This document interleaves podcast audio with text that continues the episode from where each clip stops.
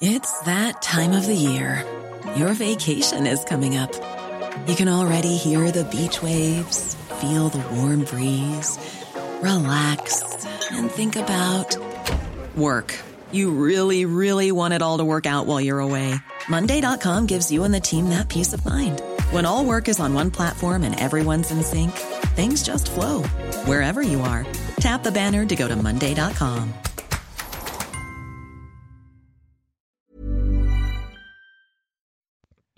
Bonjour à toutes et à tous et bienvenue en ce mercredi. On est le 1er décembre et ça y est, on est déjà f- la fin de l'année 2021.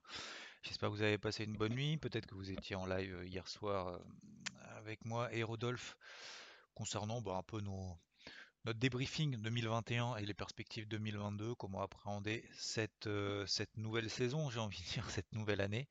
Euh, pourquoi? Bah, parce que des marchés euh, ont réalisé pour beaucoup d'entre eux des nouveaux records historiques, pour tous, hein, on va dire globalement, en tout cas sur les, les principaux indices internationaux, que ce soit aux États-Unis ou en Europe. Donc des nouveaux records historiques, et puis bah, depuis là on rentre un petit peu dans l'œil du cyclone, donc ça va être le titre du jour, dans l'œil du cyclone, pourquoi? Parce que bah, d'un côté, finalement, on a toujours bah, ces politiques monétaires très accommodantes, ça tout le monde le sait.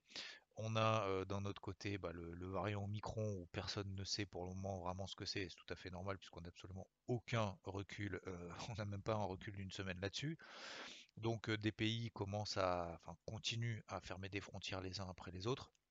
Et il y a des risques de confinement, etc. Ce qui est quand même assez aussi étonnant. L'autre chose, alors, il faut savoir que dans cette période un peu de justement de, Covid, on, le sait, euh, lorsqu'il y a eu ces inquiétudes euh, 2020, c'était en mars 2020, mars-avril, on a eu tout de suite en fait les valeurs Nasdaq qui ont explosé. Je rappelle que le Nasdaq, depuis qu'il y a eu le, le Covid, donc le, les plus bas du Covid de mars 2020, il a pris 150%.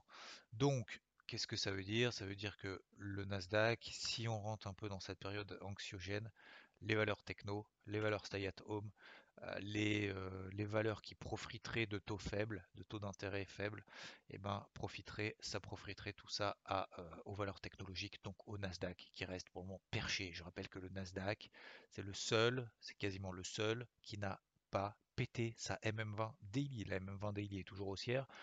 Alors on a oscillé un petit peu en dessous, mais on est toujours au-dessus de la MM20 daily, c'est-à-dire que même s'il devait corriger de, de 7%, 7% là, le Nasdaq qui perd 7%, ce serait un point d'achat.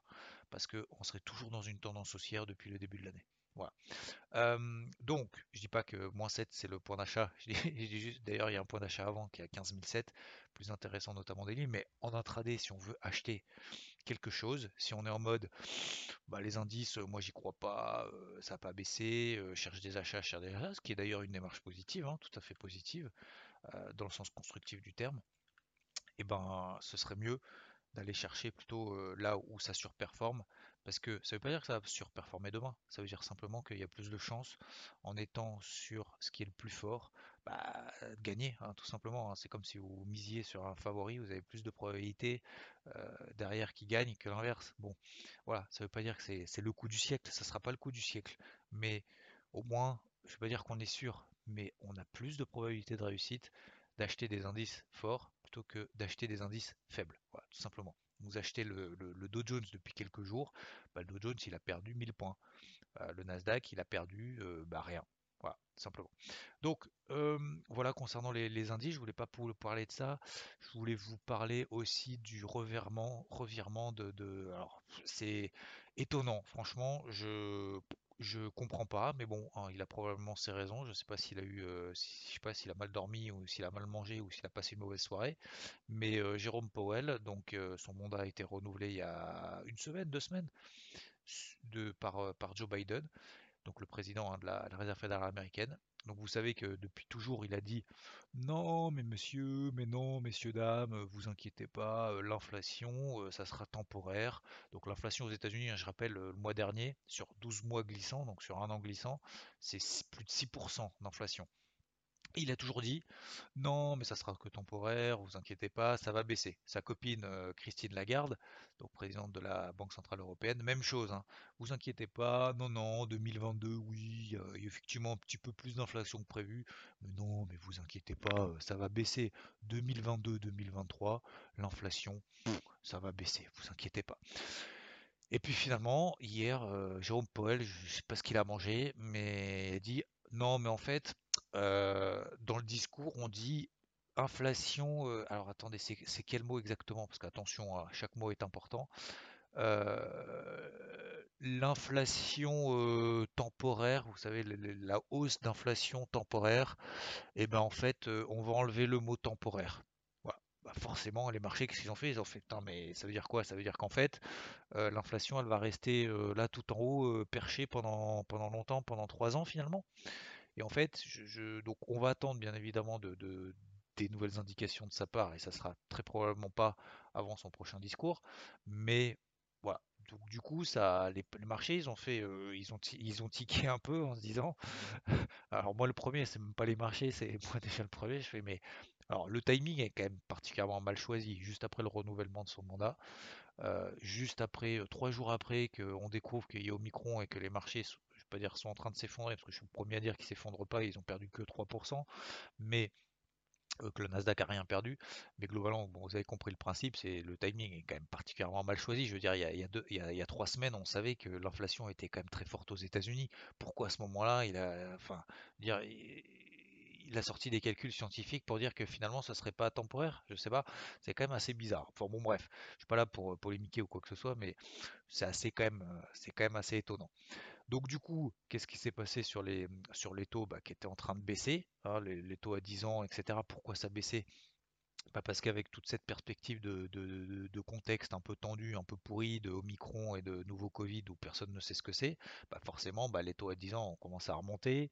On a le dollar américain qui a commencé à monter. Il y a l'eurodoll qui s'est effondré. J'avais une zone de vente sur les 1,1380. Je voulais partager dans le carnet de bord pour ceux qui sont CIVT. 1,1380, c'est grosse zone de vente. On a fait 1,1383 et derrière on a perdu, euh, on a perdu 140 pips direct en une bougie. Forcément, euh, quand il y a Powell qui dit ah bah finalement, en gros, le message, hein, pour faire simple, hein, c'est euh, on va peut-être remonter les taux parce qu'en fait l'inflation c'est grave. Vous voyez ce que je veux dire? Donc forcément, euh, le dollar monte, euh, les taux américains montent, etc., etc. Donc le, l'eurodoll avait perdu 140 pips. Et il a tout regagné dans la foulée. Donc, est-ce que le marché y croit? Est-ce que le marché y croit pas? En fait, je pense que le marché attend toujours des éléments, que ça soit Omicron, que ça soit taux, etc., etc. Et pour le moment, les marchés, de manière générale, sont pas prêts à paniquer plus que ce qu'ils l'ont fait. Et euh, les investisseurs, les gérants, sont pas prêts à prendre du risque là maintenant en se disant c'est l'opportunité du siècle, etc. Donc, je pense que faut rester simple, d'accord? Pas forcément anticiper. Un, travailler les plus forts. Le plus fort, c'est le Nasdaq. Deux, sur tout ce qui est dollar, attention, c'est très très volatile. Soit on a des points d'entrée, comme je vous l'ai partagé par exemple sur l'eurodoll, sur l'1,1380. On y va, on attend un petit peu, et puis bah c'est aussi de la chance. hein. Encore une fois, franchement, euh, la probabilité que Powell annonce hier que finalement l'inflation c'est pas temporaire, on va enlever le mot temporaire, la probabilité qu'il le fasse dans ce timing-là est quand même pas très importante. Donc je jouais pas le, le- le fait que Poel annonce ça, je jouais simplement la configuration technique qui est baissière sous la même 20 daily. Prenez l'eurodoll, vous prenez la même 20 daily, on est pile sur les 1,1380, la réaction a été incroyable. Donc soit on est sur ce type de configuration là. D'ailleurs, je vous rappelle encore une fois que moi sur l'argent, l'or, notamment sur les stratégies de renfort, bah, j'étais euh, stoppé en perte sur le donc sur l'argent, euh, c'était la semaine dernière. Mais euh, pour le moment, j'ai pas renforcé, je suis toujours en position à l'achat là-dessus, mais il se passe rien. Donc vu qu'il se passe rien, je vais pas insister. Voilà. Ok. Sur le pétrole, on n'était pas loin de la, la zone d'achat, c'est dommage. Euh, c'est dommage, on s'est arrêté hier à 20h, on avait, on a une grosse zone d'achat sur le Brent sur les 66 dollars, 66, 67. Regardez le, on s'est arrêté un peu trop avant, c'est c'est un peu dommage parce que là on est vraiment sur une grosse zone d'achat moyen terme. Regardez le, le carnet de bord, euh, c'est assez, euh, assez flagrant.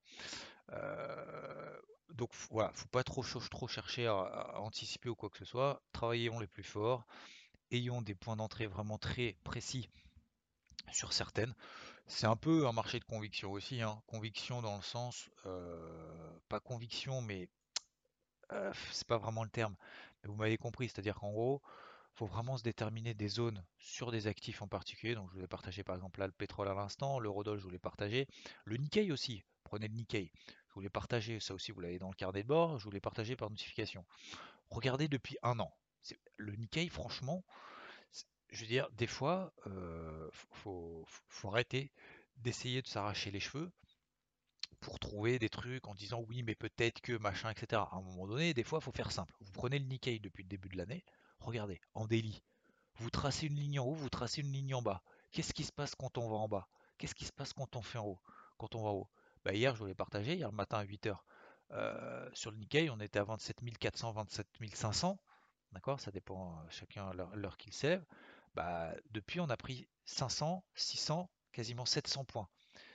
600 points à la louche, entre 500 et 600 points.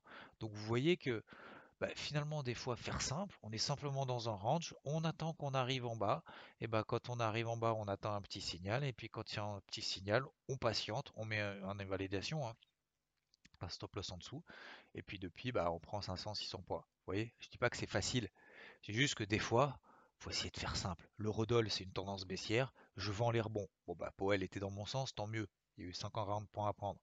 Le Nikkei, on est en bas de range, Covid, pas Covid, banque centrale, bas banque centrale, euh, machin, etc. Bon, bah, finalement, on prend 500 points après le, ralliement de la zone. Ok? Euh, Voilà, c'est ce genre de choses. Troisième chose, le Nasdaq. On voit très bien que le Nasdaq baisse pas.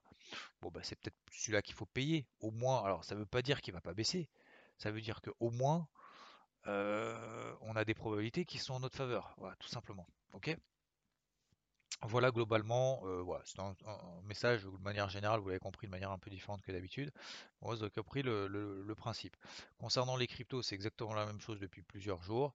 La, capitalisation totale est complètement flat. Le Bitcoin s'est repris puis finalement il retombe. L'Ethereum reprend du poil de la bête et ça on l'a vu, on l'avait vu notamment en live. Euh, j'avais donc une zone d'achat sur les 4350, un point d'entrée qui était particulièrement dégueu. Mais vous voyez que le fait d'être patient, bah, finalement derrière on prend 350, on prend 10% depuis. Enfin depuis l'entrée, hein, pas depuis les plus bas. Depuis l'entrée, l'Ethereum fait partie de ceux. Pour moi, l'Ethereum, c'est un peu le Nasdaq. C'est exactement. Regardez le Bitcoin. Le Bitcoin, franchement, il n'a pas envie de payer. Vous prenez l'Ethereum, il n'a même pas pété les 4000 dollars. 4000 dollars, c'était une grosse zone daily. C'était la MM50 daily. On n'est jamais passé en dessous. 3 secondes, mais c'est impressionnant de vigueur. Et pourtant, on laisse un peu de côté. Pourquoi? Parce que c'est pas les plus forts. Donc toujours la même chose. Capitalisation totale flat autour des 2500 milliards. On panique pas quand on arrive un peu en dessous. On s'enflamme pas lorsqu'on arrive un peu au-dessus. Là, on est toujours autour des 2000, 2599 milliards. 2000, ça fait 2600 milliards de dollars. Donc on est toujours autour des 2005. D'accord? On continue de travailler les gros dossiers 2021 sur des gros zones. Regardez Solana, on était à 180 dollars, c'était la zone, euh, zone d'entrée, c'était la zone daily. On est à 215, elle a pris 20% sans faire de bruit. Euh, Luna, c'est un peu mon dossier, je, suis un peu passé à travers, mais en même temps, c'est aussi ma faute. J'ai pas creusé forcément le dossier plus que ça. Voilà. Euh, vous prenez Binance Coin. Bah, Binance Coin, il est toujours dans un range autour de la MM20 daily depuis quoi, quasiment un mois maintenant. Euh, notre zone d'entrée, c'était quoi? C'était 510 dollars. On, est, on a pris 25% depuis. On avait une deuxième zone d'entrée sur les 580. Bah, depuis, hop, on a allégé sur les des 510, on a allégé sur les 615. On retourne sur les 580. Un nouveau zone d'achat, elle prend 10% depuis. Voilà. Donc ça, c'est les dossiers de fond on va continuer à les travailler de cette manière et je pense qu'il ne faut pas trop se prendre le chou là-dessus. Euh, si vous avez des dossiers préférés, euh, il y a DOT par exemple. Alors DOT, je suis rentré un peu tôt, mais en même temps, c'est à refaire, je le ferai exactement la même chose. Entre 38 et 39 dollars. Bon voilà, on a fait 33, on a fait une petite pointe sur les 33,50. En daily, on s'est arrêté sur les 34,50. Il n'y a pas de péril dans la demeure, on revient, sur la zone d'entrée. faut patienter. FTM 1,95, il y en a beaucoup qui s'excitent sur 1,95, mais en 95, c'est une zone d'achat. Vous avez bien raison de vous exciter à l'achat. Mais euh, pareil, FTM, ça fait partie des gros dossiers 2021. Elle a explosé. Je rappelle qu'en 2021, FTM, elle a pris 13 000%. Elle a pris 13 000% depuis le 1er janvier. Euh, donc, euh, tout ça pour dire que des phases de consolidation latérale, c'est pas grave. Si elle pète les 1,60, 1,70, 1,80, là ça va devenir tendu. Ok. En attendant, on est sur une zone daily. Si on y croit, si on connaît le dossier un peu, si on connaît cette crypto, ce qu'elle fait, pourquoi, comment, bah oui, on va prendre du risque. Mais prendre du risque, c'est sur des zones clés, sur des grosses qui ont bien performé en 2021 et qui sont endormies depuis un mois, deux mois. Ok, ça c'est la deuxième thématique. Troisième thématique, on va travailler le flux. On va travailler les flux du moment. Les flux du moment, bah, hier on a vu en live notamment par exemple Ethereum. Euh, ce matin on a vu éventuellement Binance Coin, bien même je suis à l'achat long terme mais également en swing à plusieurs reprises. Bah, pourquoi pas Binance Coin par exemple, BNB, si elle passe au-dessus des 640 il y a une grosse pression acheteuse, il y a une pression acheteuse, plutôt que dire grosse pression acheteuse, il y a une pression acheteuse. Si on passe au-dessus des 640 dollars, elle pourrait fortement accélérer. Euh, il y en a d'autres, euh, il, y a, il avait Cro par exemple qu'on a laissé un peu tomber de côté, qui était un beau flux, etc. Rod partager également flux qui était euh, très très belle. Mais le but, ça va être de travailler éventuellement les flux du moment. Voilà. Là, tout de suite, maintenant, bah, il n'y en a pas des masses. Mais pour aujourd'hui, s'il y en a deux ou trois qui décollent, eh ben, ça peut être très intéressant de travailler les flux. Donc, trois thématiques. 1. Déjà, on s'enflamme pas, on panique pas parce que la capi reste plate. 2. On va travailler, continuer à travailler les plus, forts 2021, mais sur repli sur des niveaux clés, on l'a vu avec certains églans, par exemple BNB, DOT, Solana, FTM, etc. Euh, donc on patiente là-dessus, ou alors on travaille sur des replis. Et 3. Les flux du moment, donc les, les pumps du jour, etc. Essayer de prendre 5, 6, 10% sur une partie de position, laisser courir le reste, on ne sait jamais. Hein, sur un malentendu, ça peut marcher. Et, mais dans le sens positif du terme, hein, je suis sérieux. Et avoir un, deuxième objectif un peu plus ambitieux, sur un, etc. Et comme ça, ça permet de continuer en fait à garder la main dans un marché qui reste oui neutre, oui flat. Alors on peut être négatif en se disant ah ça fait chier, ça monte pas. Ça n'apporte rien. Ou alors il y a la version positive, optimiste, constructive, c'est se dire ok, ça bouge pas, mais ça reste positif. Donc on va continuer à bosser euh, comme on le fait depuis maintenant quelques jours. Merci de votre attention, je vous souhaite une très belle journée et je vous dis à plus. Et ah oui, rendez-vous ce soir pour le Crypto Hebdo sur la chaîne YouTube. Je vous, euh, on va essayer de condenser un petit peu tout ça, voir un petit peu les dernières news. Et si j'ai des choses à vous raconter, à plus. Ciao, ciao. Planning for your next trip? Elevate your travel style with Quince. Quince has all the jet setting essentials you'll want for your next getaway, like European linen, premium luggage options, buttery soft Italian leather bags, and so much more. And is all priced at 50 to 80% less than similar brands. Plus, Quince only works with factories that use safe and ethical manufacturing practices. Pack your bags with high-quality essentials you'll be wearing for vacations to come with Quince. Go to quince.com/pack for free shipping and 365-day returns.